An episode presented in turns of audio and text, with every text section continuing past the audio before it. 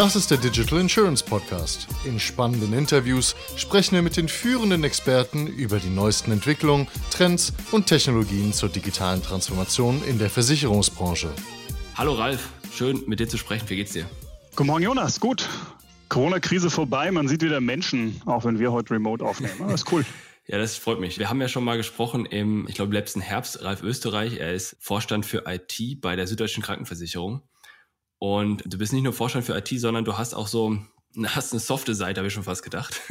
so, so Team, äh, ist nicht Teamcoach, aber es ist auch nicht, erklärst, was denn so Kultur, Teamkultur, das ist das noch dein Thema, oder erklär du das mal. Ja, oder Organisationsentwicklung nennt das, glaube ich, die, Danke. die Wissenschaft, genau. Mhm. Und aber was heißt das? Was konkret ist das deine offizielle ähm, Teil deiner offiziellen Aufgabenbeschreibung oder ist das ein Hobby, was du nebenbei machst? Oder wie kommst du dazu, was man ja selten bei IT-Vorständen sieht?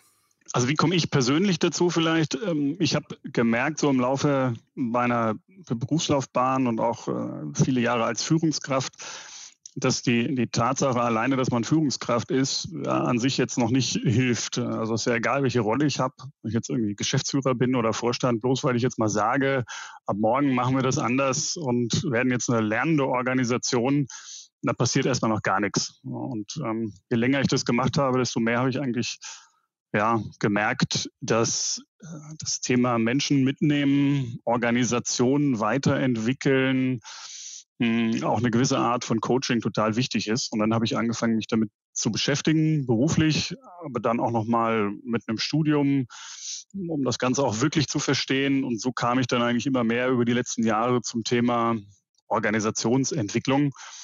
Hm, und als ich hier angefangen habe, vor etwas mehr als äh, zwei Jahren, war auch äh, das ein ganz wichtiges Thema, weil die Technologie verändern ist das eine. Aber es geht ja auch darum, Organisationen weiterzuentwickeln, Menschen zu entwickeln oder Rahmen zu geben, in dem sich Menschen entwickeln können. Und ich glaube, Thema digitale Transformation, haben wir ja letztes Mal drüber gesprochen, da ist ganz viel auch Veränderung, ganz viel Menschen mitnehmen, ganz viel Rahmenbedingungen schaffen. Und so kam es dann eigentlich, und mittlerweile finde ich, ja, natürlich gehört es zusammen. Also es wäre ja naiv, denke ich mir jetzt mittlerweile anzunehmen, dass äh, digitale Transformation und IT nicht auch Organisationsentwicklung ist und nicht auch ähm, Menschen mitnehmen und Organisationen weiterzuentwickeln. Und jetzt habe ich hier das Glück, dass ich ja auch noch die Betriebsorganisation mit dabei habe und insofern passt es inhaltlich eigentlich alles gut zusammen. Du schreibst auf deinem LinkedIn-Profil, sehe ich gerade, auch Coach drauf. Bist du ausgebildeter Coach oder was heißt Coach hier? Mhm. Ich bin auch ausgebildeter Coach, eine, eine sehr umfangreiche Weiterbildungsmaßnahmen ähm, auch gemacht ähm, und praktiziere das jetzt gerade nicht, aus, aber mehr aus, aus Zeitgründen, aber bin auch ausgebildet im Coaching und mache das auch mit großer Freude und zurzeit dann aber mehr im, ja, so im kleinen privaten Umfeld. Deine ganzen Freunde werden jetzt alle gecoacht. Wunderbar.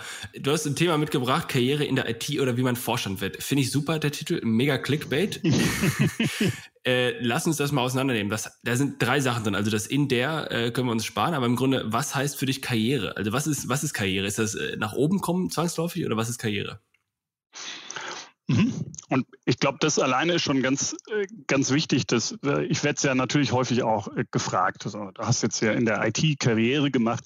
Wie macht man das denn und was, was bedeutet das? Und ich glaube, das alleine ist schon ein ganz wichtiger Punkt was bedeutet denn Karriere? Ist es, und ich glaube, es muss jeder, klingt jetzt ein bisschen äh, einfach vielleicht, aber jede, jeder irgendwie für sich selbst entscheiden, was bedeutet es eigentlich? Ist es, ich möchte äh, maximale disziplinarische Führungsverantwortung, wie das so schön hieß oder wahrscheinlich auch heute noch heißt? Hm, oder ist es die, die sogenannte Fachkarriere? Ähm, ganz wichtig für jeden zu entscheiden. Für mich war es so relativ früh klar, für mich war wichtig, dass ich äh, irgendwie Verantwortung übernehmen kann und komplexe Dinge gestalten kann. Und dadurch, dass ich jetzt nie irgendwie der, der Oberfachmann war, war für mich, ich will jetzt der beste Programmierer werden, nie so die Option, weil bin ich nicht. Ich habe es mal gelernt, aber bin ich, bin ich der beste Programmierer.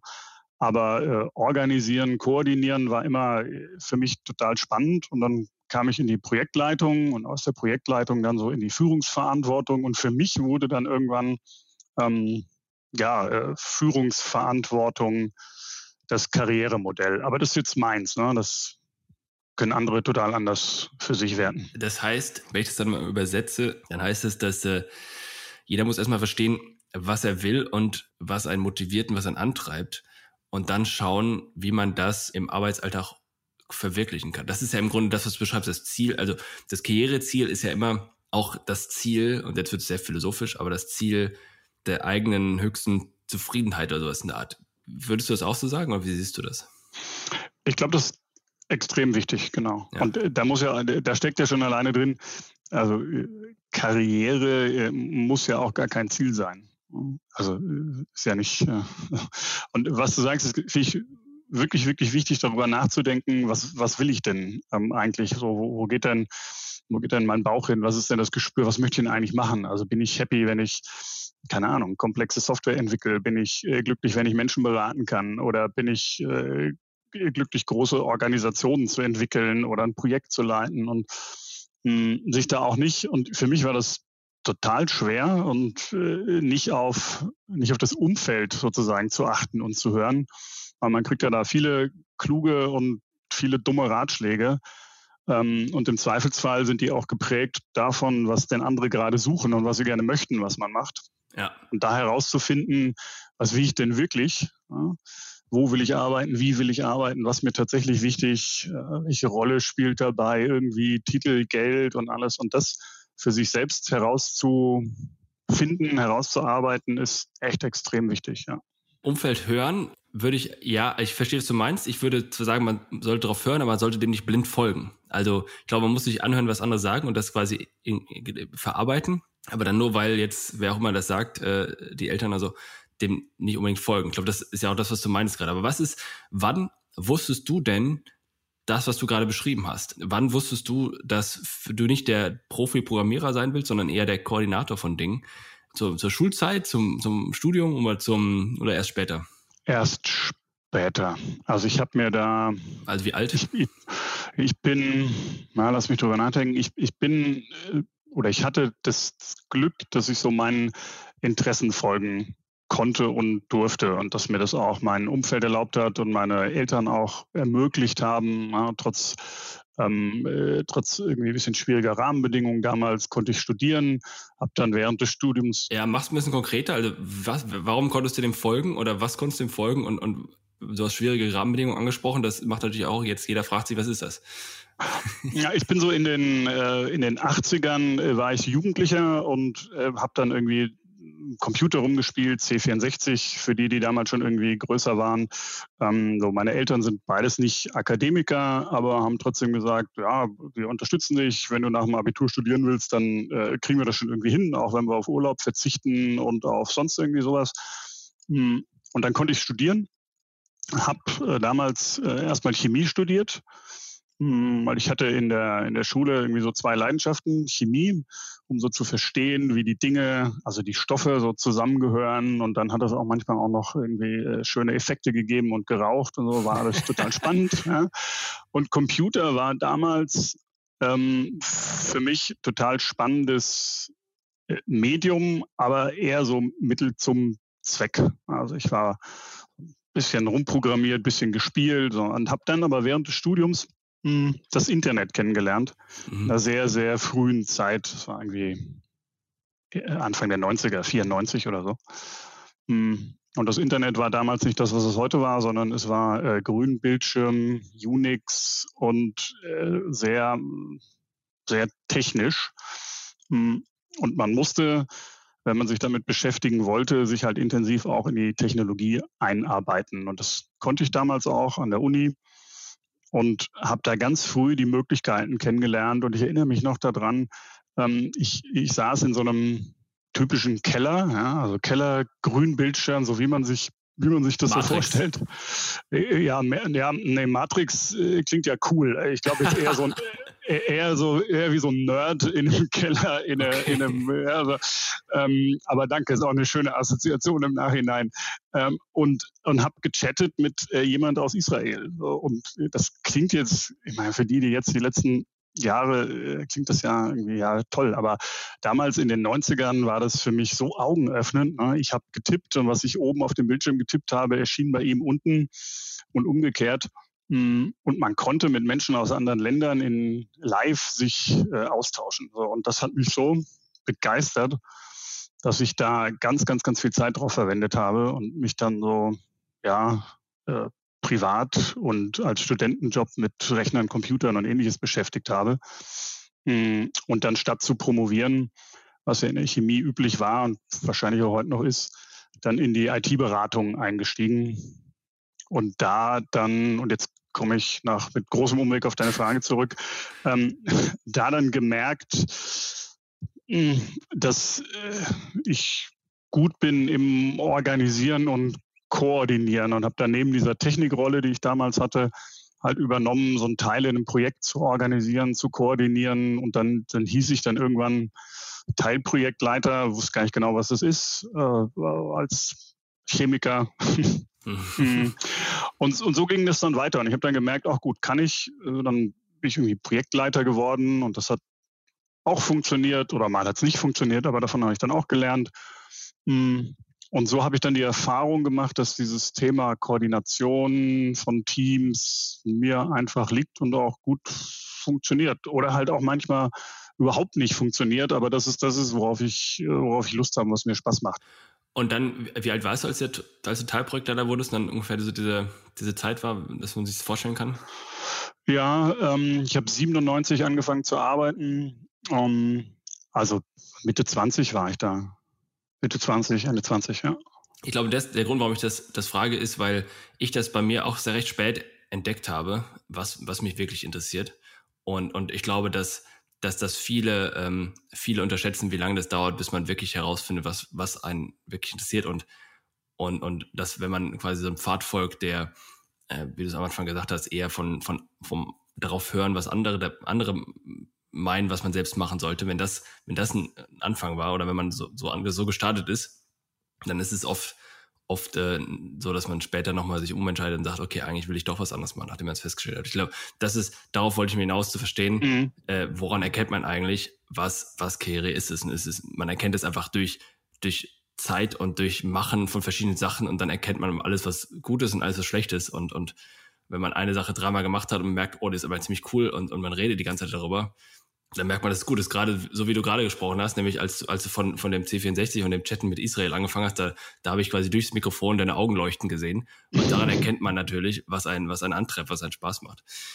IT. Du hast Karriere in der IT gesagt. Was ist IT jetzt für dich? Also, das, ich beschreibe das ja mal von, vom Telefon auf dem Schreibtisch bis zur App auf dem Telefon. Oder wie würdest du es beschreiben? Das hat sich natürlich ganz stark äh, aus meiner Sicht auch geändert. Jetzt mache ich das, was habe ich gerade gesagt, 97, also schon, schon sind dann auch 25 Jahre. Mm, und meine e-, ersten Projekte in der IT waren ja ganz anders als heute. Das war ja tatsächlich noch irgendwie äh, große Rechner, äh, Mainframe, Rechenzentren.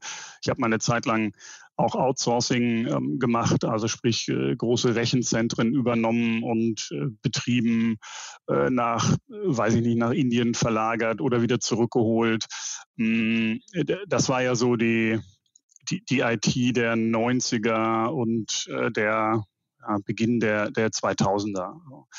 Ähm, und ich glaube, was es heute ist, und, und da war auch noch viel dann tatsächlich zwischendurch, weil du es gerade sagtest, Telefonanlagen umziehen, die dann auch irgendwie digitaler wurden und nicht mehr äh, verdrahtete, mh, hm, äh, komplexe äh, Geräte für sich waren, sondern dann langsam digital wurden, dann später Voice-over-IP, hm, ganz komplexe Projekte auch mit äh, Laptop-Rollouts und ähnlichem. So, und das hat sich ja mit der Verbreitung von Internettechnologien in den letzten Jahren ganz massiv verändert. Cloud-Technologien haben wir jetzt seit ja, 20 Jahren, würde ich sagen, 15 Jahren auch im, im Einsatz. Und dieses, diese Verknüpfung von, von Business, von Geschäft mit den Möglichkeiten, die die Digitalisierung und die IT bringt, war, glaube ich, dann nochmal die große Veränderung der letzten zehn Jahre. Also da ist für mich so ein bisschen die IT als Support-Funktion rausgekommen. Und jetzt gibt es ja so das Buzzword äh, nach DevOps bis DevOps, will jetzt auch gar nicht in die, in die Buzzwörter einsteigen, aber die Verknüpfung und die Verzahnung und die, ja, eigentlich äh, jeden Tag sich damit zu beschäftigen, was können wir denn durch Informationstechnologie besser, schneller an internen Prozessen abwickeln und vor allen Dingen auch den Kunden gegenüber an Produkten liefern. Mm, das war, glaube ich, die große Veränderung. Und das ist das, was heute dann für mich auch äh, IT ausmacht. Ja, lass uns noch ein Stück konkreter machen. Das heißt, was, also jetzt gibt es den typischen ITler bei der SDK wahrscheinlich nicht, aber was ist denn die Bandbreite derer, die einen ähnlichen Titel führen? Das heißt, was machen sie? Von Telefon auf den Schreibtisch stellen bis hin zu Apps entwickeln und dazwischen ist noch Server und Betrieb und so weiter? Oder was ist so die, die Bandbreite an Tätigkeiten, die da wirklich gemacht werden, damit man sich das richtig vorstellen kann? Hm, das sind vielleicht sogar äh, genau die und die auch die richtigen Kategorien. Also klar, es gibt äh, heute genauso wichtig wie damals ähm, Menschen, die sich darum kümmern, dass die Arbeitsplatzinfrastruktur funktioniert, also äh, vom funktionierenden äh, äh, Laptop über Bildschirm, über die Telefonie und alles, was damit zusammengehört. Und wenn ich eine Störung habe oder einen Fehler habe, dass ich irgendwo anrufen kann oder ein Ticket aufmachen kann und sagen kann, hier, ähm, äh, Rechner startet nicht, bitte helf mir mal. So, ganz, äh, ganz wichtiges Thema. Hm, dann springe ich mal zum, zum Frontend. Äh, die Menschen, die programmieren, die Software entwickeln, die Apps entwickeln, die äh, Apps designen und das kann man jetzt ja noch beliebig aufdröseln in UX-Designer oder tatsächlich dann Programmierer. Hm, Im Frontend, Programmierer im Backend und dazwischen die Kolleginnen und Kollegen, die, ich sage jetzt mal, äh, Infrastruktur bereitstellen. Und da liegt es ja so ein bisschen daran, in welchem Stadion das Unternehmen ist und äh, was man da möchte. Das kann jetzt, wie du sagtest, virtuellen Server bereitstellen oder wenn man es mal technologisch ein bisschen ähm, äh, erweitert, äh, Cloud-Technologie. Also bis hin zum Site Reliability Engineer, wie Google ihn mal vor Jahren getauft hat. Ja, also Menschen, die, die jetzt näher an dem Thema Infrastruktur sind und habe ich genügend äh, Compute Power zur Verfügung und funktioniert das reibungslos und wenn die Software einen Fehler macht, startet sie dann irgendwie den Server automatisch neu und so weiter. Und so in dem Spektrum hm, Jetzt habe ich bestimmt auch noch ein paar äh, Seitenäste äh, vergessen. In dem Spektrum spielt sich das ab. Wie ist das, was ist das für ein, für ein Schlag Leute? Das kann man natürlich schön pauschalisieren und verallgemeinern und lässt alle raus, alle die Hälfte dabei raus. Aber im Grunde, wenn, wenn man irgendwie den Begriff ITler, und ich benutze den jetzt extra so, so, ähm, so bewusst, ähm, wenn man den sagt, dann denken ja viele Leute an das, was du vorhin beschrieben hast, denjenigen, der im Grunde im Keller sitzt, äh, von Pizza und, und Red Bull lebt und, und dann mit Israel äh, chattet auf so einem grünen, schwarzen Terminal oder sowas vor, vor 30 Jahren. Das ist, das ist ja im Grunde das, was viele Leute im Blick haben. Aber ist das heute noch so? Also muss ich als Extrovertierter, muss ich da unbedingt Sales machen und dann kann ich da auch IT machen? Muss ich introvertiert sein? Muss ich ähm, Spaß haben, vor dem Computer zu sitzen äh, und die Natur nicht mögen oder sowas? Oder wie, wie muss ich mir das vorstellen? Jetzt hast du ja äh, alle, alle Klischees in, in 120 Sekunden. Äh, genau. Und ich, ich, sehe jetzt schon, ich sehe jetzt schon die, die äh, Mengen von IT-Leuten, die jetzt schon einen roten Kopf bekommen haben und die ja, ja, genau. die E-Mails schreiben werden. Ja, ja. Ähm, also ich, ich überlege jetzt gerade, welches dieser Klischees äh, denn noch ein Körnchen Wahrheit beinhaltet. Ähm, ich meine, offensichtlich äh, ist es extrem hilfreich, wenn es einem Spaß macht, mit äh, Technologie umzugehen. Ja? Also das, das ist vielleicht das einzige Körnchen äh, Wahrheit, was ich da irgendwie rausnehmen würde. Äh, also es wäre schon gut, wenn man Spaß daran hat, äh, vor dem Rechner zu sitzen und sich damit zu beschäftigen, was man, was auch immer man daraus macht. Ja? Also den Teil, den wird man nicht weglassen können. Das gehört dazu. So. Ähm, bei allem anderen würde ich wahrscheinlich überall, würde ich überall sagen, nein.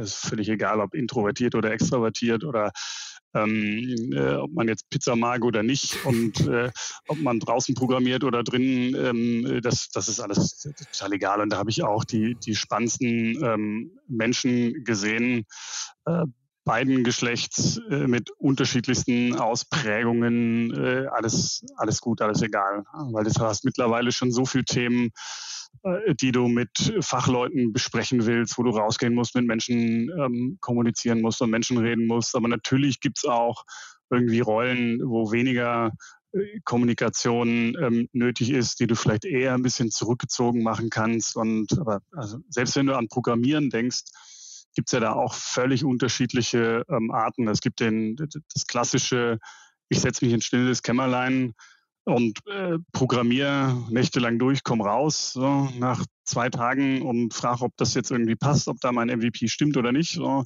Und dann gibt's, ähm, wenn du Richtung Pair Programming nennst, äh, äh auch einen Raum voll Menschen, die paarweise vor ihrem Rechner sitzen mit einer extrem hohen Geräuschkulisse und sich gegenseitig challengen am Rechner und helfen und weiterhelfen. Und das ist ein reiner, ja fast schon ein reiner Kommunikations Prozess, der dann eben auch noch in, in Software fließt. Das ist ja letztendlich auch nur eine Programmiersprache. Also mhm. und hat auch was mit Kommunikation zu tun und das gibt es beides. Also insofern würde ich da keinen, ja. kein Ausgrenzen, alle einschließen.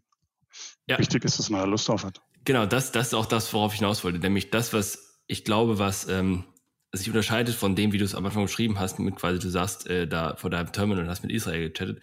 Das, was sich geändert hat, ist, dass, dass die, die Jobs in der IT so vielfältig geworden sind, dass du im Grunde Leute brauchst, die sowohl die Softwareentwicklung machen, die sowohl rausgehen und im Grunde Partner ranholen, mit denen sie dann neue Produkte entwickeln können, also auch Technologiepartner, die auf Konferenzen gehen, um sich auszutauschen, weil du auch ja hier Wissen aufbauen musst die ganze Zeit. Du brauchst auch Leute, die das koordinieren, weil es ja aufgrund der Menge der Leute einfach auch auch Steuerungs- und Managementbedarf gibt.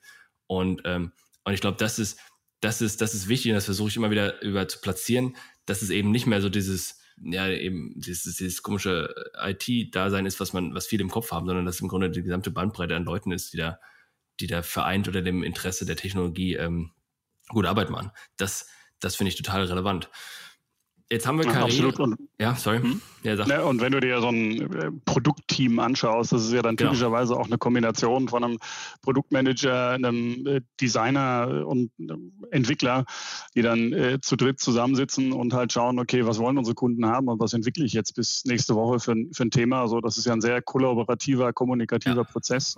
Guten Code schreiben ist für mich so gut, so schwierig wie ein gutes Buch schreiben. Du musst ja auch hier ähm, quasi nicht nur, das, das darf nicht nur die Funktion erfüllen. Ne, wenn du einen Text schreibst, äh, wird der immer mit dann anfängt, dann, dann erfüllt er auch die Funktion, dass es eine Information transformiert. Aber ein Text, der mal ein bisschen Variationen drin hat in dem Buch, der ist einfach, macht mehr Spaß zu lesen, ist einfacher zu lesen und auch ein, auch ein Stück Code, das ein bisschen strukturiert ist, das ist auch einfacher zu lesen und, und ist einfacher zu erwarten. Also da gibt es für mich viele kreative ähm, Parallelen zu, zu, anderen, zu anderen Disziplinen. Da, da, vertraue ich mal deiner äh, Kompetenz, weil äh, ein gutes Buch habe ich noch nicht geschrieben und guten Code zu schreiben würde ich mir auch nicht mehr zutrauen. Von daher. Ja, ja, okay. Also ich, ich habe ja nicht gesagt, dass ich das alles kann, aber ich äh, behaupte, äh, Parallelen erkannt zu haben, weil ich schon mal das eine oder andere gelesen habe aus beiden Disziplinen. Okay, also dann, dann kommen wir jetzt eigentlich zum entspannenden Teil. Karriere in der IT haben wir verstanden. Wie wird man Vorstand? Also ich meine, das heißt ja, dass das, das oberste Ziel einer jeglichen Karriere immer der Vorstand ist. Richtig. ich, ich hoffe CIO, ja nicht. Der CIO heißt ja auch, äh, wie heißt das? Career is over, ja. ich, ich hoffe ja, also dass zum einen die, die Abkürzung eine Abkürzung aus den äh, 90ern ist, äh, wo IT tatsächlich noch nicht den Stellenbedarf hatte von heute, aber Spaß beiseite. Ähm, womit wir angefangen haben, ist ja die Überlegung, okay, was, was liegt mir? Wo, wo will ich eigentlich arbeiten? Was, was will ich machen? Will ich ähm, liegt meine Passion da drin, wirklich coole Software zu entwickeln. Und meine Karriere ist ähm, der, der, wie auch immer man es dann nennt, ja, ähm, Chief Developer zu werden oder der, äh, ja, der Entwicklungschef ähm, zu sein äh, oder der Enterprise-Architekt zu sein. Und Karriere bedeutet für mich eine, die, die, maßgebliche Rolle in einem Unternehmen zu haben, um die IT-Architektur zu bestimmen, was ja völlig, äh, völlig spannender Job ist, oder in der Softwareentwicklung oder im, im Cloud-Umfeld zu sagen, hey, äh, mein, mein Ziel ist es, die Infrastruktur ähm, zu managen und äh, die, das Thema Cloud im, im, ähm, zu verantworten. Das kann ja eine Richtung sein, so dann in welchem Umfeld will ich das denn machen? Will ich das in einem Mittelstand machen? Will ich das in einem Konzern machen? Will ich das in einem Startup machen? Will ich das überhaupt angestellt machen? Oder ist mein persönliches Karriereziel ähm, zu sagen, ich, äh, ich mache mich selbstständig, äh, mache das mit meiner eigenen Firma, ähm, mache das überhaupt nicht angestellt? und hm, wo will ich das machen? will ich das in Deutschland machen? Will ich das international machen? Und ähm, aus diesen ganzen Entscheidungen gibt es äh, dann äh, wahrscheinlich einen Ast, der dahin führt, der da heißt, naja, größerer Mittelstand oder Konzern hm, in der disziplinarischen äh, Verantwortung, also so groß genug, dass man da eine, Vorstands- oder eine CIO-Position hat. Hm, und ja, nur dann ist ja so ein, so ein Thema Vorstand werden überhaupt äh, relevant. Und ja, wie, wie wird man das? Wie bist du es denn geworden? Ich meine, du hast, du, hast, du hast mir ein paar Notizen drüber geschickt. Du hast da, äh, was ist planbar, was ist Glück, hast du da reingeschrieben. Ich weiß nicht, mhm. ob sich das darauf bezieht, aber ist, mein, ist es planbar? Kann man äh, planen, jo, in, in fünf Jahren bin ich Vorstand irgendwo? Okay, äh, Disclaimer, ähm, ist ja jetzt nur meine persönliche Erfahrung. Insofern, your mileage may vary und jeder hat da wahrscheinlich andere Erfahrungen gemacht und ich werde jetzt auch nicht, ich hätte jetzt auch nicht den Anspruch zu sagen, dass was ich sage ist wahr oder, oder richtig. Es trifft halt für mich zu und für mich ist es wahr, aber ob es übertragbar ist, ist eine andere Frage. Ähm, ist eine Kombination. Also ich, ich glaube zum einen, und das trifft für all die Pfade zu, die ich gerade genannt habe, ist es das Thema äh, ja, Fachkompetenz und kompetent zu sein in seinem Gebiet ist eine notwendige Voraussetzung. Klingt jetzt mal ähm, selbstverständlich, lohnt sich aber schon irgendwie nochmal darüber nachzudenken, weil daraus folgt unmittelbar für mich persönlich jedenfalls permanentes Weiterentwickeln, permanentes Hinterfragen, ob meine Kompetenzen noch ausreichend sind, äh, permanente Entwicklung neue Themen, permanentes selbstkritisches Hinterfragen ähm, und so weiter. Ne? Und das ist. Lass mich da mal einhaken. Genau. Bitte. Das heißt, ähm, du hast ja gerade von Kompetenzen gesprochen. Wir haben vorher definiert, was ist IT. Wir haben gesagt, das ist hier von Telefon auf dem Schreibtisch bis Apps auf dem Telefon und so weiter. Das ist aber, ich glaube, von den Kompetenzen, von denen du gerade sprichst, ist quasi die andere äh, Achse auf diesem dann äh, Matrix-Diagramm. Das ist nämlich nicht dann, okay, willst du jetzt besser werden in Telefon auf dem Schreibtisch setzen, sondern ähm, jetzt reden wir über das Thema Management, Führung, Organisation, Koordination und so weiter. Ne? Also das heißt, darauf müssten wir vielleicht gleich auch nochmal zu sprechen kommen, denn im Grunde wechselt ja dann, je höher man kommt, der Fokus von eigentlich IT, Telefon auf den Schreibtisch stellen, hin zu, okay, ich muss es koordinieren, dass das alles funktioniert. Das heißt, ich gehe eigentlich weg von dem Fach IT hin zu eher dieser klassischen Management- und Team- und Coach-Aufgabe, aber immer noch in diesem Kontext dieser, dieser IT drin. Hm. Das, äh, oder wie, äh, verstehst du, was ja, ich meine? Oder wie sortiert das mal ein? Oder wie siehst du das? Ich, ich verstehe, was du meinst und ich tendiere dazu, ich weiß, also zu widersprechen oder also um den Punkt zu machen, würde ich sagen, ich, ich widerspreche. Hm, was mir zu häufig begegnet ist, und die Verlockung ist groß, hm, ist sich zu früh auf diese Position zurückzuziehen. Ne? Und zu früh, also mit zu früh meine ich zu früh im, im Lebensweg, ähm, zu sagen, jetzt bin ich der Oberkoordinierer und ich, ich bin ja natürlich nicht mehr der Fachmann. Ne? Mhm. Also ich, ich kann natürlich jetzt nicht mehr, ich bin ja nur noch dazu da, zu koordinieren. Ähm, und es gibt sicherlich, also das, so stufenweise muss man sich aus den Inhalten notgedrungen auch ein Stück weit zurückziehen, weil das Feld viel zu groß ist. Aber ich würde darauf achten, dass der Punkt nicht zu früh ist. Ja? Also der sollte vielleicht nicht unbedingt äh, in den ersten 20 Jahren des Berufslebens stattfinden. So warum? Ähm, ich glaube, gerade in der, in der IT ist in den letzten Jahren so unendlich viel passiert. Ja? dass, äh, dass sich ganze Paradigmen verändert haben. So die, was mit Cloud Computing vor 15 Jahren, 15, 20 Jahren begonnen hat, ähm, ist äh, paradigmatisch was komplett anderes als das, wie man es früher gemacht hat. Das ändert die Art, wie man, wie man äh, Software entwickelt, das ändert die Art, wie man Systeme entwickelt und so weiter und so weiter. Und wenn ich äh, jetzt nur mal gedanklich äh, mir irgendwann gesagt hätte, 2010, pff, ja, jetzt bin ich hier schon zehn Jahre lang unterwegs, äh, ich muss mich ja nicht mehr damit beschäftigen und laufe jetzt so mit einem, mit einem Bild im Kopf rum ähm, als IT-Leiter oder in welcher Führungsverantwortung auch immer und sage, naja, Cloud ist sowas wie Virtualisierung, nur schöner. Ja, so.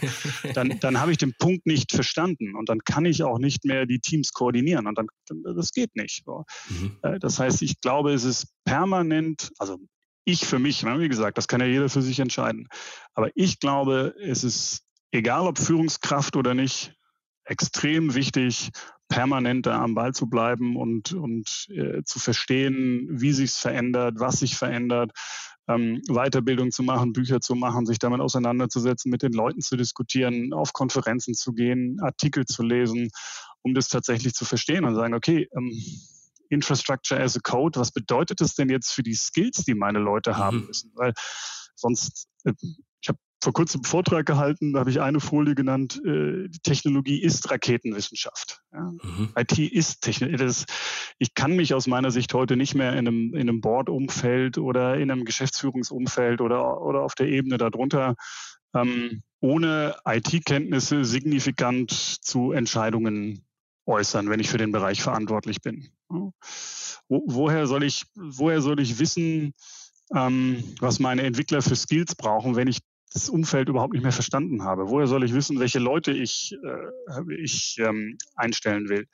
Woher soll ich wissen, was ich technologisch umsetzen kann demnächst, wenn ich es nicht wirklich auch verstanden habe? Das hat natürlich seine Grenzen. Also ich würde mich jetzt nie anmaßen, dass ich irgendwie äh, der, äh, der, der Programmierer noch wäre oder das noch selbst machen könnte. Natürlich hat es seine Grenzen. Ich will nur den Punkt machen, dieses, ich muss das dann nur noch koordinieren und nicht mehr die Fachkenntnisse haben. Das würde ich in der IT, naja, anzweifeln, Schrägstrich, sehr, sehr mit Bedacht wählen und sehr spät machen. Okay, das heißt, als du gerade sagtest, man muss sich weiterbilden, nämlich vorher, ähm, da meinst du es im Grunde fachlich, aber wahrscheinlich mhm. auch, auch kompetenzmäßig, auch, auch mit Blick auf diese Ko Koordinationsthematik. Zum Thema, ähm, welche, welche Skills braucht man, würde ich argumentieren und sag mal, wie du das siehst, dass es abhängig ist, wie groß deine Organisation ist. Wenn du natürlich 100 oder wenn du 10 Mann unter dir hast, dann hast du, ähm, dann musst du näher dran sein, weil du quasi tagtäglich mit denen arbeitest. Wenn du 100 hast, musst du ein bisschen weiter weg sein, bei 1000 noch weiter, bei 10.000 noch weiter so ungefähr. Und ich würde sagen, das, was du können musst, da musst du, das muss quasi dem entsprechen, auf, auf dessen Level du mit deiner, mit deinem direkten Führungsteam arbeiten kannst, also mit deinen direkten Direct Reports, wie man es immer sagt. Das ist, das ist doch eigentlich das Level, das man haben muss. Und das ist abhängig von der Organisation und abhängig von deinen Direct Reports, dass du mit denen auf Augenhöhe darüber sprechen kannst, was jetzt die Prioritäten und die nächsten Technologien und so weiter sind. Und es liegt einfach bei dir jetzt daran, dass du recht weit oben angekommen bist mit, okay, jetzt beschäftige ich mich mit Infrastructure oder Codes Infrastructure und so weiter und so fort. Verstehst du, was ich meine? Ja, und äh, klar, ist hängt natürlich von der Größe der Organisation ja. ab, es hängt auch von der Branche ab und sagen, okay, bin ich jetzt im Fast-Moving Consumer Goods und muss ganz andere ähm, Geschwindigkeit an den Tag legen oder bin ich in der regulierten Branche, wo ich nochmal andere äh, Kompetenzen brauche. Also es hängt natürlich vom Umfeld ab, aber auch da würde ich sagen, hey, ähm, wenn ich möchte, dass die, die Besten für mich arbeiten, und das möchte ich ja, die alle in ihrem Bereich auch möglichst cleverer und besser sind als ich, ja, dann kannst du ja überlegen, willst du, wenn du jetzt der, weiß ich nicht, Cloud-Experte bist, ja, und sagst, hier, ich bin Abteilungsleiter oder Bereichsleiter und kenne mich damit total aus, so willst du dann für einen Chef arbeiten, der überhaupt keine Ahnung davon hat. Ja, stimmt. Ja, mit dem kannst du ja auch kein Sparring bereiten. Ne? Und, und ich drehe es mal um. Ich als Chef, woher will ich denn beurteilen, ob diejenige, derjenige ähm, auch wirklich sehr, sehr gut ist oder ob er mir nur irgendwas erzählt vom, keine Ahnung, was da draußen so. Also von daher, ja klar, hängt ab von der Größe der Organisation und so weiter. Und ich plädiere wirklich dafür, so lange wie möglich, so tief wie möglich und eigentlich permanent äh, sich weiterzuentwickeln und zu lernen und nicht aufzuhören, sich mit den, mit den Themen zu beschäftigen und da so tief wie möglich auch, auch einzusteigen. Ja, genau. Ich glaube, dass also das, was, ähm, was ich da auch relevant finde, ist im Grunde von seinem Team auch zu lernen. Also im Grunde hinzugehen, sagen, erklär mir mal nicht, was du da gemacht hast oder warum du das machst, aber im Grunde wirklich aus, nicht aus einem Kontroll, Kontrollmotivation heraus, sich Dinge zeigen zu lassen, sondern aus dem Interesse heraus, sich Dinge zeigen zu lassen, ähm, weil man sie dann besser versteht und quasi auch gedanklich verarbeiten kann und mit anderen Trends in, in Verbindung setzen kann, sondern auch, ähm, ja, weil ich meine, das ist ja auch gut, wenn man mal äh, sich mit seinen Leuten austauscht, was sie so machen den ganzen Tag. Oder da bist du jetzt natürlich auch am Thema Haltung. Ne? Also habe ich die, ja. habe ich die Haltung, ich bin hier der Oberexperte und, und bröttel das nur noch runter und die setzen es dann um. Ich finde es jetzt offensichtlich, dass das in der ähm, IT nicht der Fall sein ja. kann, ja, sondern dass sie auch wirklich da alle besser sind und ich davon lernen kann. Und ich meine, dafür muss ich sagen, ist ja die Zeit, wenn wir kurz auf das Thema Lernen gucken und Weiterentwicklung, das ist ja genial. Es war ja nie so einfach, irgendwie Dinge zu lernen. Ähm, ich weiß noch, als ich angefangen habe, da war irgendwie Lernen bedeutete drei Tagesseminar für ähm, zehn Leute in einem Raum, weil was anderes gab es nicht. Und dann hast du einen gedruckten Ordner bekommen. So. Heute bekommst du ja über Coursera, Masterplan, ja. YouTube, äh, Bücher, ähm, du kannst dir die, du kannst dir die perfekte Infrastruktur, die auch ein Großkonzern benutzt oder jedes Startup benutzt, innerhalb von wenigen Minuten zusammenklicken, kostet noch nicht mal viel Geld und du kannst eigentlich alles aus, ausprobieren von zu Hause. Du kannst ja irgendwie äh, KI-Modelle ähm, per Klick dazu buchen. Also du kannst machen, was du willst und Lernen und Weiterentwicklung war nie so einfach wie heute. Ja. Und insofern würde ich sagen, hey, nutzen. Das ist auf jeden Fall gut. Du hast hier auf, äh, auf deinem Zettel äh, steht auch Gehalt. Das ist so das nächste Buzzword, was ich hier, oder das, das nächste, was mir ins Auge gesprungen ist. Was verdient denn so ein IT-Vorstand? Lass mich noch eine, Entschuldigung. lass mich noch, Mach bevor ich, genau, ja. Schade, ich drück mich nicht vor der Frage. Die schöne ja, ja, aber lass mich Zeit zum Nachdenken, ist ja blöd. ist egal. Ja, ist blöd, ne? Aber äh, ich habe ja vorhin, ich habe ja vorhin nur einen Teil der Frage erst beantwortet. So. Ich glaube, dieses Thema Fachkompetenz ist extrem wichtig. So, das zweite ist natürlich das Thema, was du, äh, glaube ich, ursprünglich auch gemeint hast, Methodenkompetenz. Ähm, natürlich wird äh, erwartet, dass man auch in der Lage ist, sich irgendwie verständlich zu äußern, ähm, zu präsentieren. Das ist ein zweites Thema. Und das dritte Thema, deshalb habe ich es ja auch genannt, ist, ist Glück. Ja, mhm. Also ich würde, ja. ich persönlich würde niemandem empfehlen, sich jetzt hinzusetzen und zu sagen, mein also natürlich kann man sich ein Ziel setzen. Ich glaube, Ziel setzen ist auch immer gut, aber es, es muss einem klar sein, ähm, eine, irgendeine Position zu bekommen, ist immer auch abhängig von Glück. Ja, ich, aber ich würde auch sagen, also, wenn man jetzt nicht auf einen Arbeitgeber äh, festgefahren ist, sondern sagt, okay, ich bin offen für andere Arbeitgeber, äh, dann kann man diese, es gibt ja, es gibt ja viele, in dem Fall IT-Vorstände in, in Deutschland, auch bei Versicherern, also ähm, ein paar hundert wird es davon geben und äh, da werden jedes Jahr werden da viele äh, Positionen neu besetzt. Also insofern ja Glück, äh, vielleicht Glück auch je nachdem, wie wie eng man sein, sein sein Zielunternehmen sich überlegt. Aber wenn man jetzt davon ausgeht, man könnte das theoretisch überall machen, dann ist das ja eine Sache, das ist durchaus erreichbar.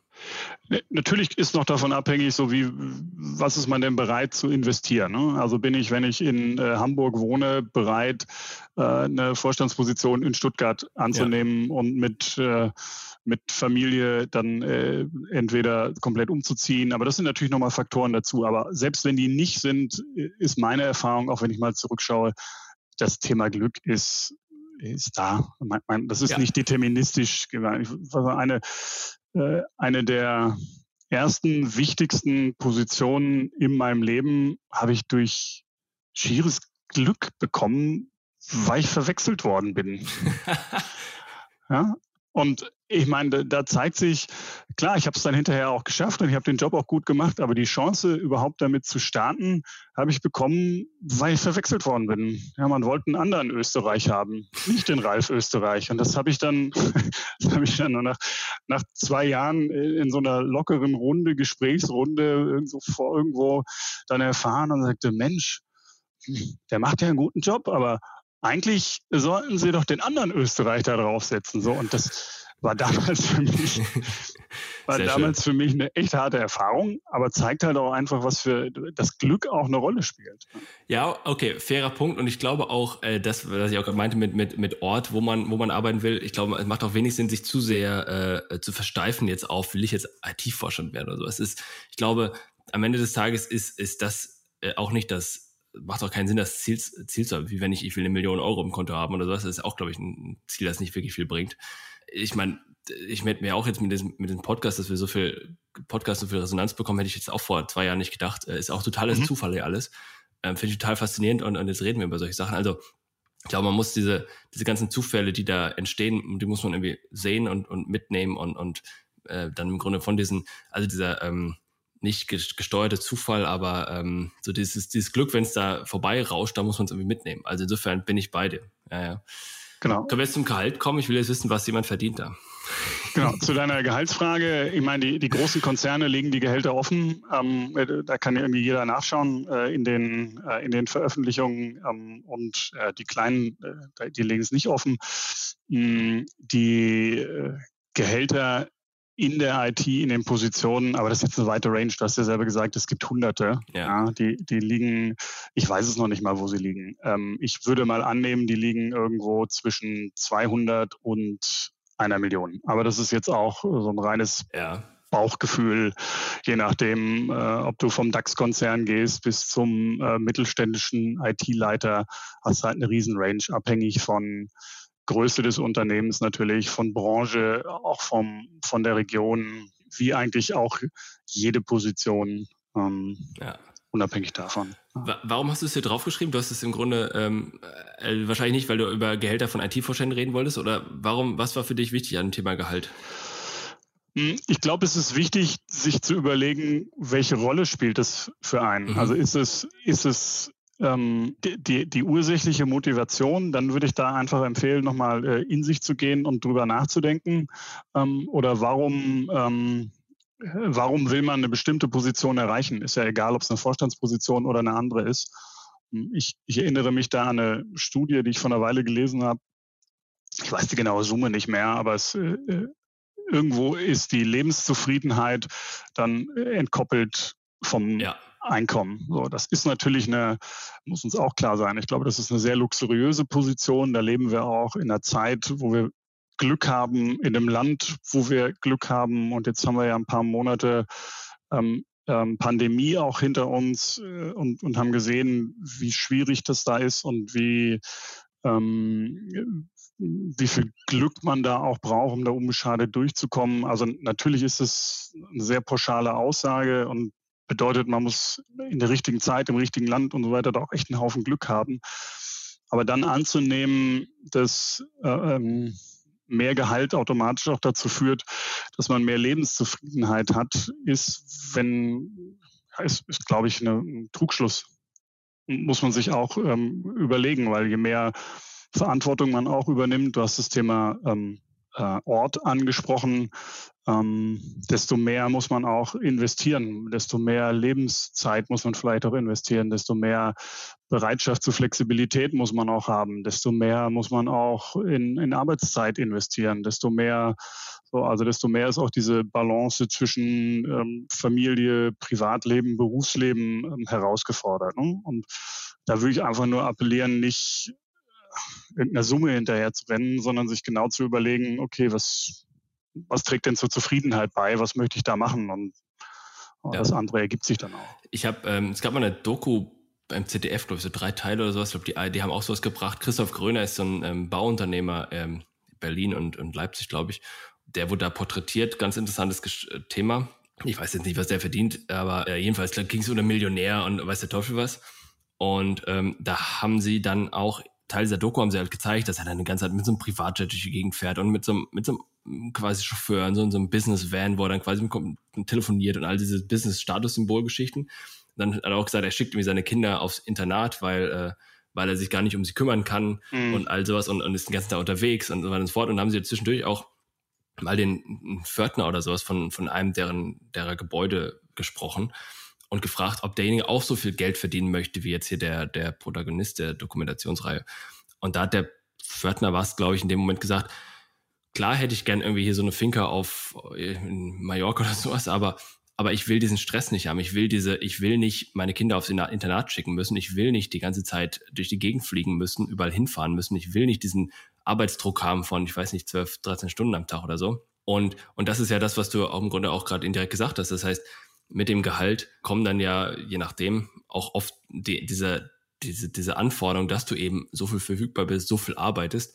Und ähm, das will ja gar nicht jeder, kann ich auch nachvollziehen, will ich ja auch nicht. Und ähm, oder wie siehst du das einerseits und zweitens, ähm, wie viel muss man arbeiten als Vorstand? Mm, ich, ich teile deine Einschätzung. Also es ist eine persönliche Abwägung und äh, muss sich jeder äh, überlegen. Ich will das auch gar nicht irgendwie bewerten und da schon gar keine irgendwie klugen Ratschläge geben. Ähm, so für mich war es, aber ne, das, das klingt dann jetzt auch vielleicht ein bisschen ähm, arrogant. Äh, für mich war es nie der treibende, der treibende Faktor. Ich war am Anfang begeistert von, von der Technologie und den Möglichkeiten, fand es cool, in dem Umfeld zu arbeiten. Und später war es dann ähm, die, die Möglichkeit, ja, Probleme zu lösen, eine Organisation zu entwickeln und irgendwie mich, mich äh, herauszufordern und, und da was tun. Und der Rest ist so passiert. Und äh, wie gesagt, es, natürlich ist es schön äh, und ermöglicht auch tolle Sachen, aber war, war nicht so der, der treibende Faktor. Wie viel muss man arbeiten? Ja? Ja, mach weiter. Alles gut. Hm. Kommt total drauf an. Also, ähm, also ist ja auch da, hängt ja auch sehr davon ab, äh, von jedem Einzelnen, in welcher Situation ähm, er kommt. Äh, es gibt sicherlich Phasen, und die habe ich auch hinter mir, wo ich nichts anderes gemacht habe, außer zu arbeiten. Fast nichts anderes gemacht habe, außer zu arbeiten. Auch am Wochenende. Ja, auch am Wochenende versuche ich dann auch irgendwie ein bisschen auch äh, einzudämmen. Ne? Aber gerade wenn man irgendwie in einer anderen Stadt ist äh, und Familie ist woanders und sagen die, ähm, was mache ich dann abends arbeiten? Also die Phasen äh, gab es auch. Und gerade wenn man einen Job neu antritt, ist auch mein. Als Vorstand meinst du?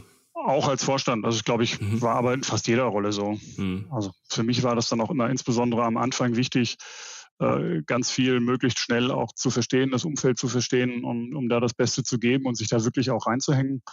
Ähm, und naja, ich, ich glaube, im, im Laufe der, der Jahre dann für sich selbst aber auch zu merken, was ist jetzt gesund ja, und, und wo ist eine Grenze und wo sage ich dann, das ist aber auch total individuell zu sagen, okay, wo kann ich, äh, wo kann ich auch richtig Zeit investieren, wo brauche ich meine persönlichen Erholungsphasen und ist es für mich, also stört es meine Erholung, wenn ich am Wochenende irgendwie E-Mails mache und da nochmal zwei, drei Stunden arbeite oder stört es die nicht?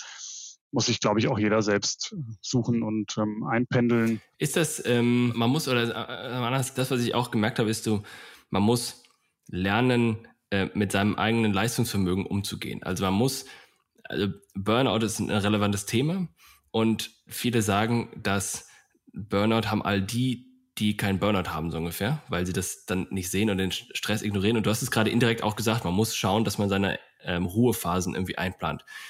Ich habe meine Erfahrung gemacht, dass ich sehr stark lernen muss, was, wann ich zu viel arbeite und wann es ungesund wird und was ich dann machen muss, damit mhm. es, äh, damit ich wieder quasi in normales Niveau kommen. Hast du es auch so erlebt oder wie, wie schätzt du das ein und, und wie wichtig ist das in diesem, in diesem Job? Mm, offensichtlich ist es extrem wichtig, glaube ich. Ne? Auch um, um, ich will den Job ja lange machen, ich will langfristig da auch mein, äh, meine Leistung auch bringen. Insofern ist es da auch total wichtig, langfristig auch ja, gesund zu bleiben. Mm, hat wie immer auch da verschiedene Komponenten. Äh, das eine ist irgendwie ja, Ernährung, Sport, äh, erstmal körperlich da auch entsprechend ähm, fit zu sein.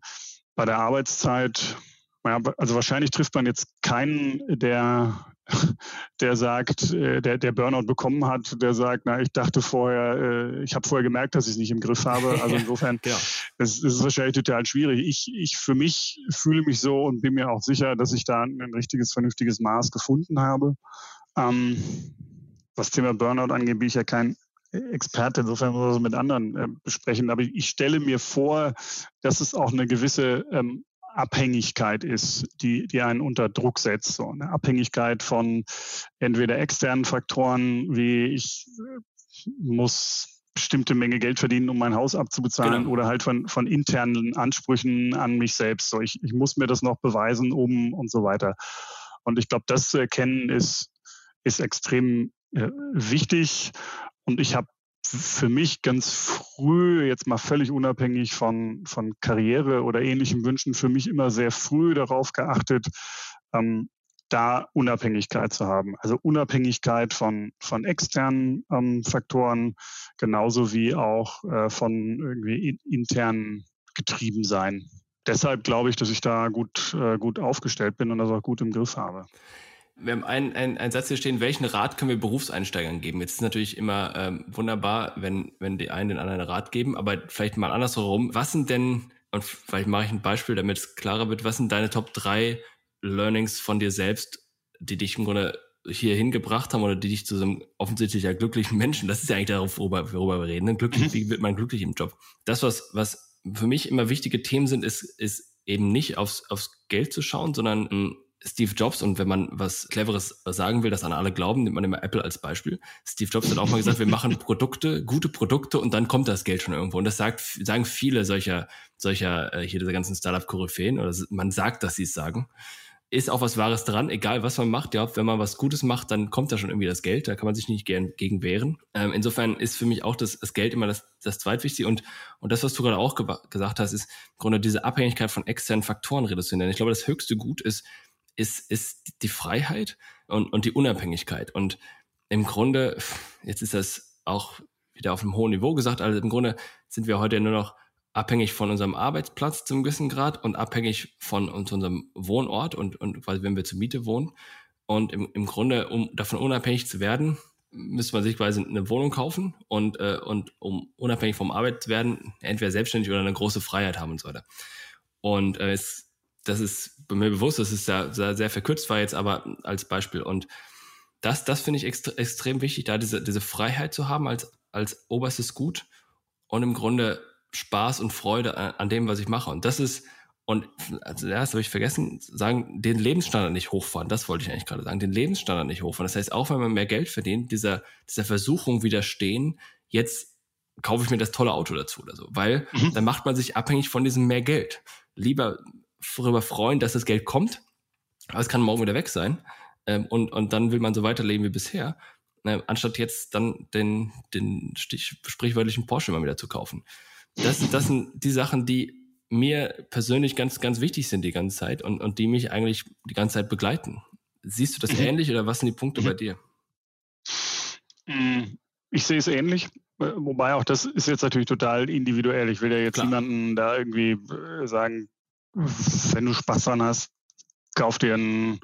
Richtig, das, man muss sich auch gönnen. Man muss sich manche Sachen auch gönnen. Genau. Da, hast du, da hast du, also insofern hast du recht, man darf es sich nicht ähm, nicht kann ja sagen, was, ja. was, was auch mir geholfen hat, ist diese, diese ähm, Unabhängigkeit. Ne? Und, aber das ist eine total individuelle ähm, Entscheidung. Der, der eine ist, fühlt sich dann unabhängig, wenn er sein, ähm, keine Ahnung, äh, endlich ein, ein, Haus kaufen konnte und weiß, ich wohne jetzt in meinen eigenen vier Wänden und äh, da fühlt er sich unabhängig. So, für mich war es ähnlich, wie du es beschrieben hast, und ist es auch heute noch so.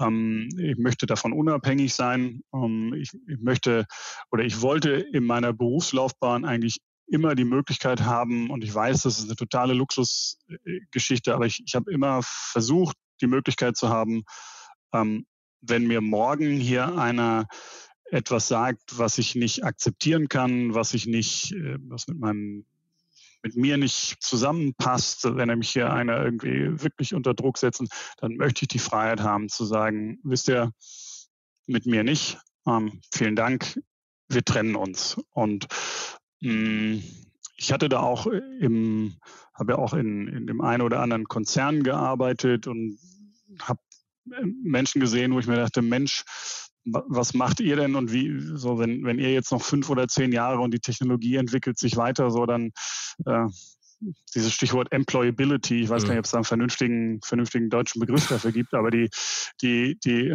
verfügt, also selbst so wertvoll zu sein, dass man auch immer wieder äh, einen anderen Job bekommt, ähm, war mir immer total wichtig. Und diese, diese Unabhängigkeit wollte ich auch immer haben ähm, und war für mich ganz wichtig. Genau. Jetzt hast du nach drei nach drei äh, Ideen gefragt oder Impulsen.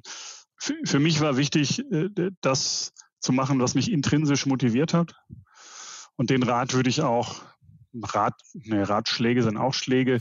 Ja. Den würde ich mit aller, mit aller Bedachtheit auch äh, mal zumindest als Impuls mitgeben, sich nicht so sehr von außen steuern zu lassen, was man jetzt machen sollte und welche Jobs gerade angesagt sind oder welche Branchen oder ähnliches, sondern ein bisschen auf das zu hören, worauf man, ähm, woran man Interesse hat, worauf man auch Bock hat. Und das war für mich am Anfang Chemie zu studieren, weil ich es total faszinierend fand. Ähm, und dadurch, dass ich es total faszinierend fand, habe ich auch unendlich viel Energie aufgebracht und, und auch den ganzen Stress, den das mit sich bringt, auch, ähm, auch ausgehalten. Später war es dann eben ähm, IT und alles, was danach kam, aber so ein bisschen drauf zu hören, was treibt einen denn an, was motiviert einen. Das ist sicherlich ein, ein wichtiges äh, Learning. Ähm, ein zweites ist äh, Hilfe suchen und Menschen fragen, die vielleicht in ähnlichen Situationen waren, äh, sich einen Mentor zu suchen oder eine Mentorin zu suchen, ähm, sich umzuhören, mit anderen zu sprechen, sich coachen zu lassen, sich äh, mit Menschen umgeben, die äh, vielleicht das erreicht haben, was man schon machen möchte oder die gescheitert sind und, und davon zu lernen und äh, einfach äh, mit viel mit anderen darüber reden und sich auszutauschen und, und von denen zu lernen, ähm, ist, glaube ich, auch noch ein ganz, äh, ganz wichtiger Punkt, der mich auch oder der mir auch sehr sehr geholfen hat. Ist das ein indirekter Aufruf an, an, an Leute in deiner Organisation, auf dich zuzukommen und sagen, ey, erzähl mal was oder äh, wie läuft das und wie funktioniert das? Na, das ist ein Aufruf an, an alle, auf die zuzugehen, von denen sie glauben, dass sie helfen können. Und ich bin da auch, äh, also stehe dafür auch zur Verfügung. Ich mache das total gerne, ähm, äh, mit anderen zu diskutieren und irgendwie, äh, also nicht nur an meine, ich hoffe, bei mir in meiner Organisation habe ich das auch schon sehr direkt gesagt und rufe da auch alle auf, dass ich dafür zur Verfügung stehe, aber auch über Organisationen ähm, hinweg. Ich mache das auch total viel. Also ich wäre ja auch bescheuert, wenn man es nicht macht und kann er ja von allen ja. Äh, Menschen auch total viel lernen. Ne? Und das ist, glaube ich, auch total wichtig. Das heißt eigentlich, ist, was ich oft sehe, und jetzt hast du eigentlich noch einen dritten Punkt gehabt, aber da kommen wir dann, sorry, dass ich reinhänge. Das, das, was ich an der Stelle immer so relevant sehe, ist, oder sehe, ist, dass viele quasi vor diesem Titel Vorstand unglaublich viel Respekt haben. Ich glaube, es ist relevant, Respekt voreinander zu haben, grundsätzlich. Ähm, aber ich glaube, man muss jetzt nicht diesen höhen hierarchischen Respekt unbedingt haben, ähm, der ja auch vieles, vieles verhindert eben, dass man irgendwo hingeht und, und fragt. Siehst du das ähnlich? Nimmst du das auch wahr oder ist das nur meine Wahrnehmung gewesen? Ich nehme das genauso wahr oder habe es genauso wahrgenommen und das ist auch eine der ähm, Schwierigkeiten und Herausforderungen, die ich ganz persönlich habe ähm, und die auch äh, insbesondere in, ähm, in Unternehmen, die halt noch hierarchisch auch organisiert sind, glaube ich, auch nochmal ausgeprägter ist. Ähm, und ja, ist, ist schwierig. Also ich habe hier am Anfang ähm, viel und oft darauf hingewiesen und macht es heute noch, äh, dass ich zu Widerspruch anrege und zu offenem Dialog und zu, ich finde das total wichtig, dass man mir widerspricht, dass man auch, wenn man eine andere Meinung hat, die äußert, dass wenn ich mich irre, äh, ich darauf hinweise, sagen, das ist jetzt aber falsch und macht das nicht so und das oder das passt doch nicht, Ralf und so weiter. Also finde ich total wichtig und ist, du hast recht, da stört, an der Stelle stört äh, Hierarchie. Ähm, und bei aller Natürlich hat man eine, eine, persönliche Wertschätzung der, der Person, des Gegenübers. Und natürlich habe ich qua Rolle auch eine Verantwortung und treffe Entscheidungen. Mache ich auch gerne so, aber bis, zu, bis dahin und in diesem Prozess finde ich einen gleichberechtigten Austausch total wertvoll und total wichtig. Und der reicht vom der Auszubildenden, die einer ganz anderen Generation angehört und äh, ganz andere Erfahrungen macht mit digitalen und Technologien bis hin zum ja, jemand, der seit, keine Ahnung, vielleicht schon seit 20 Jahren im Unternehmen ist und einem sagen kann, sagen kann, ja, das ist schön, dass du das so vorstellst, Ralf, aber es wird nicht funktionieren, komm mal rein. ähm, finde ich, finde ich total, finde ich extrem wichtig und ist für mich, der jetzt nicht so in, in diesen ähm, Hierarchie im Sinne der Pyramide denkt, auch eine echte Herausforderung gewesen. Ja, und ich habe einen, mit einem anderen IT-Vorstand mal gesprochen und, und der hat auch irgendwo neu angefangen und, und hat dann quasi in einem der ersten Termine seiner Organisation da jetzt im, im, im Meeting gehabt, um sich vorzustellen. Ich weiß jetzt nicht mehr, wie viele Leute das waren, zehn bestimmt, und hat dann gefragt, nachdem er irgendwie zwei, Sekunden, zwei Minuten geredet hat, was wollten ihr von mir wissen? Und dann kam verhältnismäßig wenig, was eigentlich schade ist, weil das ist genau das, was, was du gerade ansprichst äh, ich bin auch offen, ich bin auch, ich, ich bin auch jemand wie ihr und, und nutze die Chance, mit mir darüber zu reden. Und dann kam wenig, über ein bisschen zur Frage, kann ich mir mal drei Minuten Gedanken machen, dann habe ich was ungefähr. Kann man jetzt, glaube ich, keinen Vorwurf dafür machen, aber das ist noch viel in den Köpfen drin, was eigentlich äh, Innovation und, und konstruktiven Austausch und, und neuen Ideen und, und so weiter ähm, äh, teilweise auch entgegensteht. Absolut. Und da sind wir beim, äh, beim Thema Unternehmenskultur vielleicht auch. Ne? Ja. Ähm, deshalb, das ist ja auch so eine Passion hier bei mir, das Thema Unternehmenskultur äh, weiterzuentwickeln, zu sagen, gut, wir, wir brauchen einfach diese Offenheit ähm, untereinander ne? und diesen, diesen Dialog untereinander, weil wo, wo sollen sonst Innovationen ähm, herkommen, wo sollen sonst äh, Probleme mal zur Sprache kommen? Wir brauchen irgendwie den, den Streit um der Sache willen, aber auch über alle äh, Abteilungen, Grenzen und so weiter hinaus hinweg. Ja. Und drittes Thema, ja? wenn ich es noch ergänzen darf. Ja, bitte, ja, genau. Ähm, ich, ich, wollte das auch gerade noch fragen, genau. ja, das ist das Thema äh, Komfortzone verlassen. Also wenn ich, wenn ich zurückschaue, dann sind da sicherlich Entscheidungen dabei gewesen, wo die, wo ich die Komfortzone verlassen musste oder freiwillig verlassen habe. Und auch das ist wenn man weiterkommen möchte, e-, egal jetzt in welche Richtung, glaube ich, ganz wichtig, ja. dass man nicht sitzen bleibt und darauf wartet und, und sagt, na, ich habe jetzt hier schon so ein großes Netzwerk, wenn ich jetzt weggehe, muss ich ja wieder von vorne anfangen und so weiter. Ist das jetzt eine gute Entscheidung oder nicht?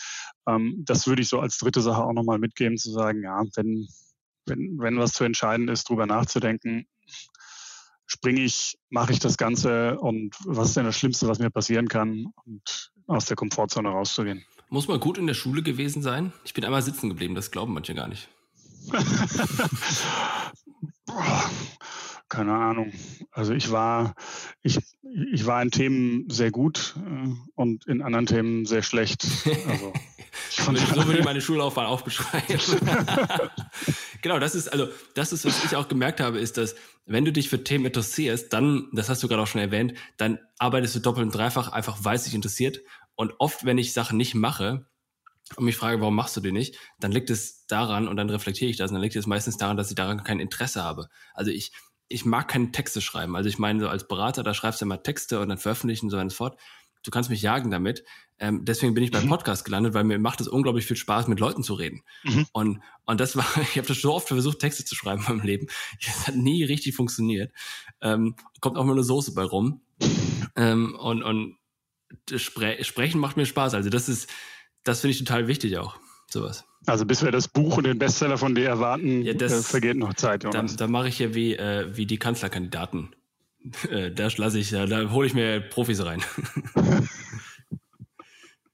Gut.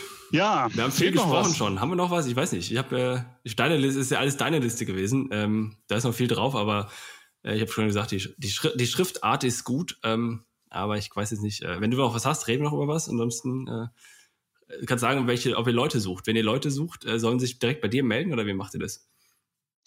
Ja, gerne. Und äh, klar, auch wir suchen Leute und wir suchen gute äh, ITler, ähm, jetzt sei es IT-Projektleiter oder Java-Entwickler oder Solution Designer. Ich, ich glaube, wir haben eine der spannendsten Transformationen der Branche äh, vor uns. Wir sind kein, sind kein Riesenkonzern. Also bei uns ist jetzt nicht Multi-Cloud-Strategie mit fünf Hyperscalern über zehn Länder. Ähm, wir haben aber eine relevante Größe ähm, und haben damit eine sehr komplexe Transformation vor uns, wo man einmal von Anfang bis Ende alles mit begleiten und gestalten kann. Ähm, sind mitten auch in so einem Kulturveränderungsprozess. Also ich finde, das ist auch einer der Gründe, warum ich äh, hierher gewechselt bin, eine der spannendsten Transformationen der Branche mit zu begleiten. Und dafür brauchen wir natürlich auch gute Leute und gerne auch mich direkt ansprechen auf LinkedIn.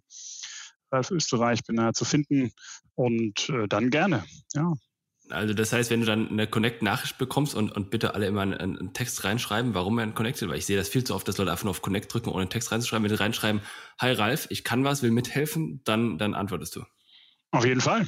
Ja, wunderbar. Dann freut mich, dass wir gesprochen haben. Ich hoffe, dass, dass ihr, äh, dass sich viele Leute bei dir melden und dass ihr äh, noch, äh, noch viel, viel Spaß habt bei der weiteren digitalen Transformation und dass wir bald wieder reden. Danke, Jonas. Danke fürs Gespräch und sehr gerne auf bald. Bis dahin, alles Gute. Tschüss. Ciao. Das war eine weitere Ausgabe des Digital Insurance Podcast. Folge uns bei LinkedIn und lass eine Bewertung bei Apple, Spotify und Koda.